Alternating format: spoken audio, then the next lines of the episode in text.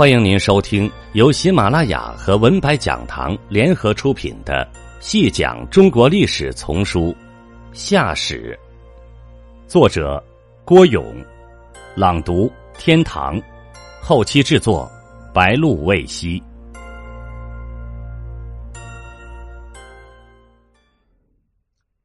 第四十一集，大禹治水成功之后，年事已高的帝舜便准备禅让帝位于大禹。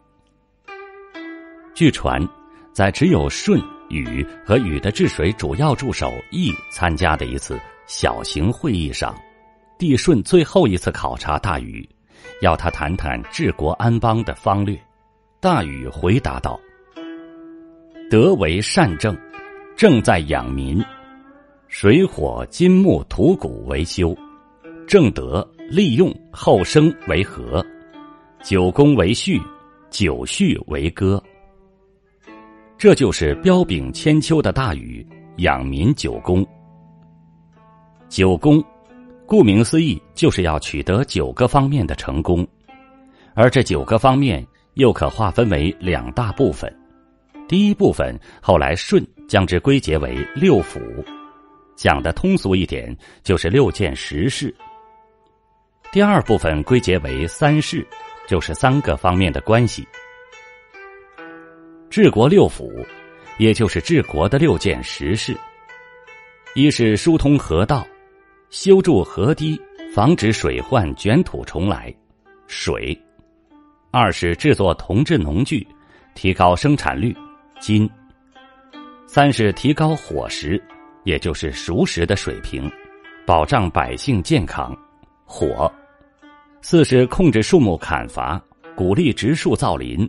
木，五是改进土木建筑，改善居住条件。土，六是发展农业生产，广种五谷杂粮。谷，这六件实事关系到民生的方方面面。做好了，民生的改善就有了基础。值得注意的是，大禹在讲六件实事时，仍然把防止水患放在第一位，这是可以理解的。长达数百年的大洪灾，留给华夏民众的记忆实在太深了。现在，经过大力治理，虽然洪水基本已经治平。但仍需时刻警惕。治国三事，也就是要处理好治国过程中三个方面的关系。孔颖达在解释正德利用后生时说：“正德以率下，利用以富财，后生以养民。”这个解释很得体。一是上与下的关系，这里的正德。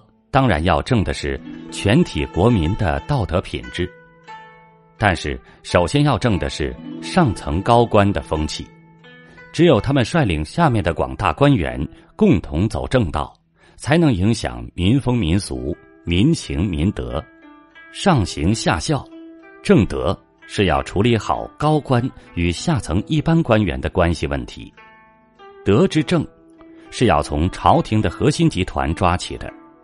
核心集团风气正，正德的问题就成功了一大半。二是官与民的关系，这里着眼于利用问题。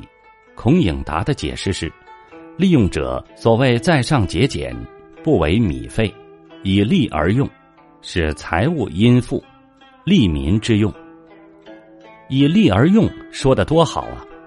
只有有利于民众的才去用，不能把财物。用在官员的日常米费上，一分一毫都力求为民所用。只有这样，财物才能殷富。三是国与家的关系，讲的是后生问题。后生即是后民，让老百姓的家庭生活过得好了，家富了，民厚了，国自然强了。郭沫若先生说过，科学的基本要求是。大禹说的“利用后生，为人民服务”，民生厚实了，国家才能强盛。说到底，民生诸事总是第一位的。帝舜听了大禹的养民九功之后，给予了至高无上的评价：六府三世允治，万事永赖，实乃公。养民中的六件实事和三大关系，如果真的得以实施，那是千秋万世、治平天下的依赖。实乃功，就是说大禹呀，你的功绩可大得很呢。从大禹的养民九功说可见，在夏代向上发展的时期，当时的领导层的确是把精力放在解决民生问题上的。大禹打出的后生这面大旗是有一定实际内容的。听众朋友，本集播讲完毕，感谢您的收听。